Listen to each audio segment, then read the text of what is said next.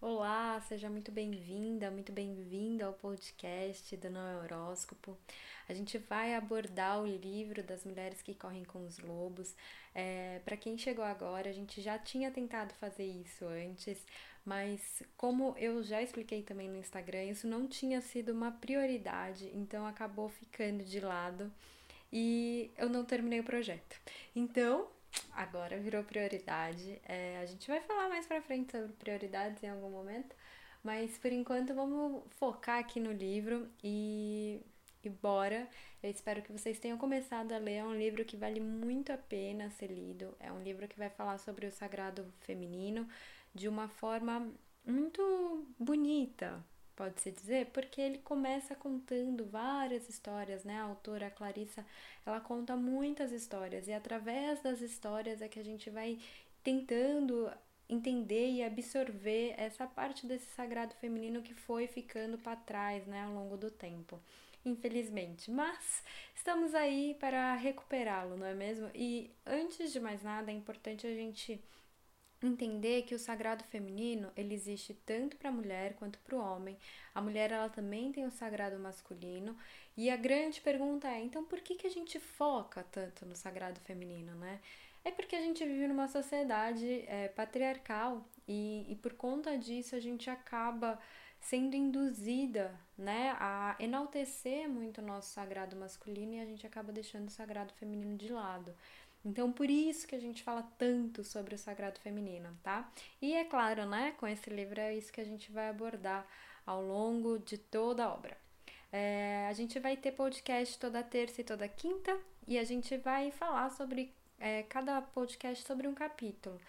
Dessa vez eu resolvi deixar esses podcasts menores, então eles vão ser mais breves e eu vou escolher um assunto dentro do capítulo para abordar tá? E aí aprofundar um pouquinho mais sobre esse assunto, mas só um assunto, tá bom?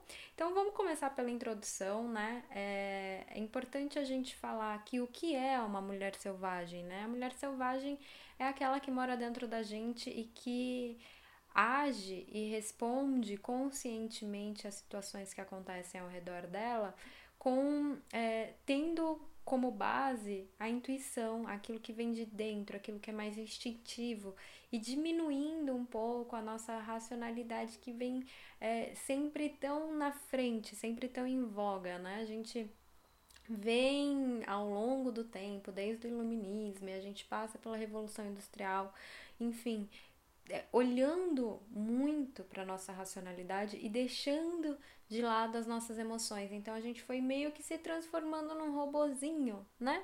E, e a gente foi deixando de ser ser humano.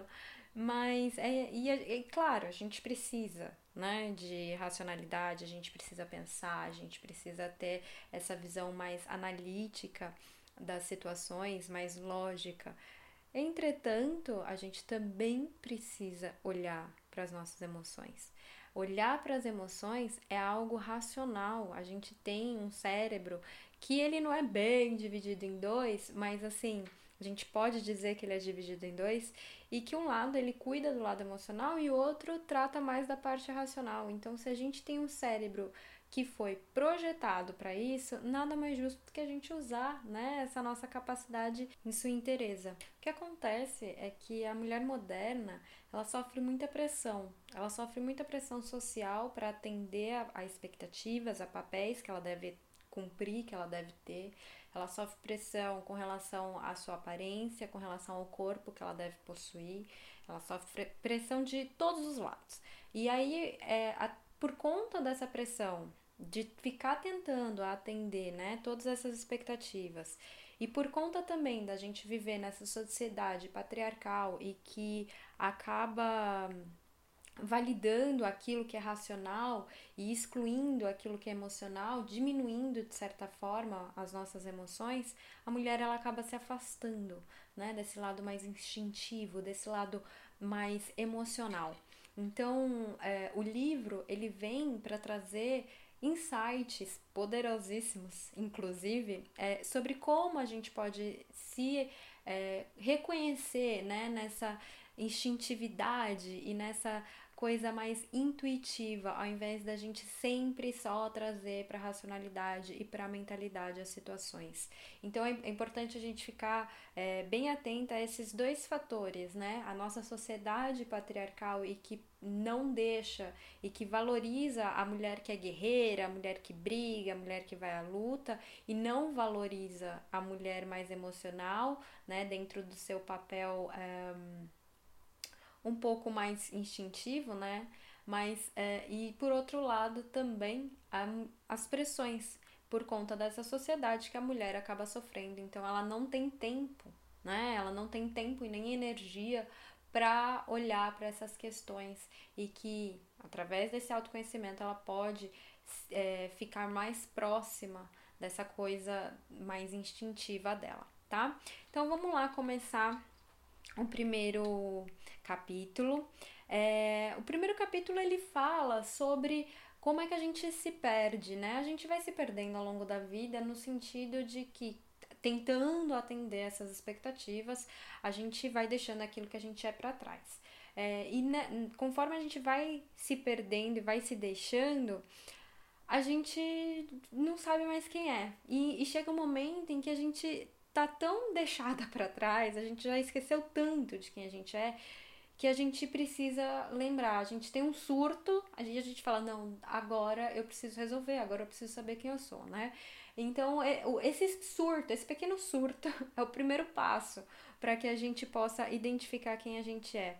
E aí, numa terapia, ou numa leitura, ou enfim, independentemente da ferramenta que você escolhe, para se autoconhecer, é como se você fosse indo, voltando nesse caminho e fosse pegando os pedaços que você foi deixando, né?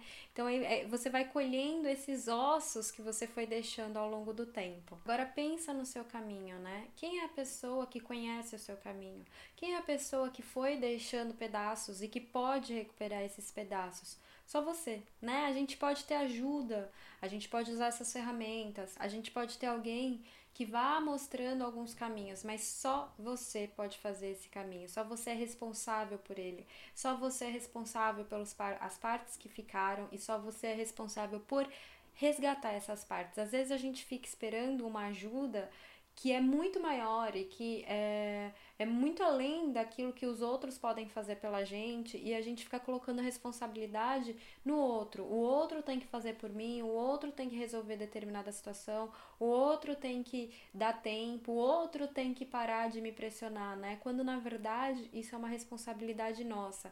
A partir do momento que a gente aprende a dizer não e que a gente vai percebendo que a gente precisa fazer mais pela gente e menos atender às expectativas tanto sociais quanto das pessoas que nos rodeiam, a gente acaba tendo tempo para fazer esse caminho de volta. A gente acaba se permitindo e, e através dessa permissão é que a gente começa a entrar em contato com a nossa mulher selvagem, com esse instinto, com, essas, é, com esses sentimentos que a gente vem guardando ao longo dos anos e que a gente foi deixando, né? E esqueceu lá e, e, finge que nada acontece, quando na verdade são exatamente esses sentimentos e essas emoções que regem o nosso dia a dia e que fazem com que a gente simplesmente reaja às circunstâncias e não haja com consciência. Então, esse processo de volta, de cura e, e de se permitir, de se dar espaço é importantíssimo.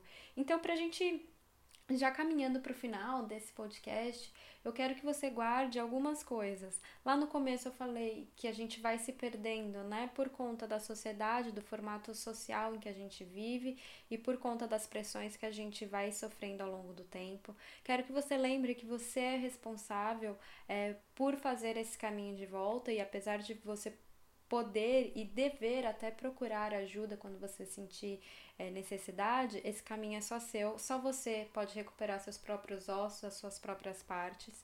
É, a parte da autorresponsabilidade é muito importante, porque a gente vai achando que as pessoas são culpadas por aquilo que a gente faz ou por aquilo que a gente deixa de fazer. Então, começar a se autorresponsabilizar pelos sims e principalmente pelos nãos que você precisa dar. Esses nãos é, geralmente são um espaço no tempo, né? E um caminho que a gente encontra para a gente poder voltar a essa mulher selvagem. tá bom? Eu espero que você tenha gostado e até quinta a gente se vê logo menos. Um grande beijo, até mais!